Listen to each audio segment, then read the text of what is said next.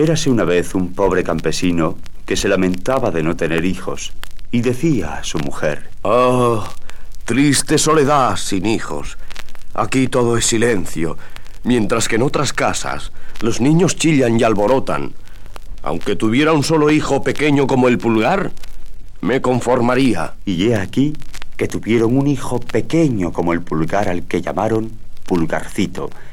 Pero si bien estaban contentos, no tenían quien les ayudara en las faenas del campo. Si tuviese a alguien que llevara el carro a la ciudad, yo podría trabajar en el campo.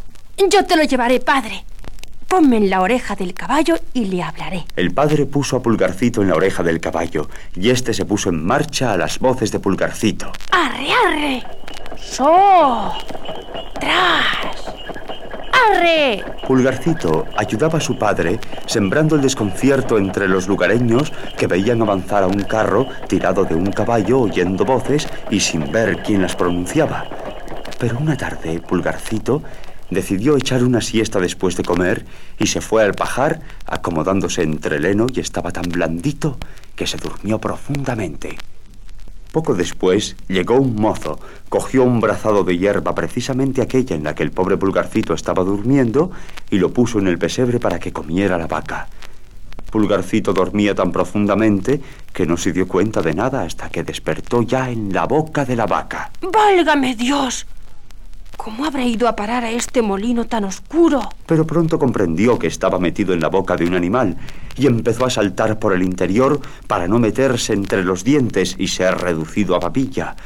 Poco a poco el animal iba tragando la paja y con ella se tragó a Pulgarcito que fue a parar al estómago del rumiante. Vaya, se han olvidado de ponerle ventanas a esta habitación. El nuevo aposento no le gustaba ni pizca, y lo peor era que la vaca iba tragando más heno y Pulgarcito ya no tenía espacio para moverse. ¡Oh, basta de paja! ¡Basta de paja! El padre de Pulgarcito, que estaba en la cuadra, al oír aquellas voces se asustó. ¡Santo Dios! ¡La vaca está hablando sola! Y corrió hacia la casa donde su esposa estaba buscando a Pulgarcito. Yo lo buscaré. ¡Pulgarcito! ¿Dónde estás? Fue llamándole por toda la casa hasta que volvió a la cuadra. ¡Pulgarcito!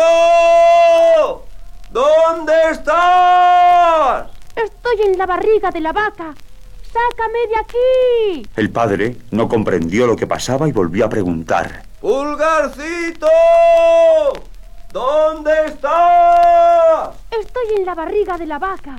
Que no coma más, que ya no puedo moverme. Dios mío, se han comido a mi hijo. Y el padre fue a buscar un buen revulsivo para que la vaca echara todo lo que había comido, y entre el heno apareció Pulgarcito. ¡Uf!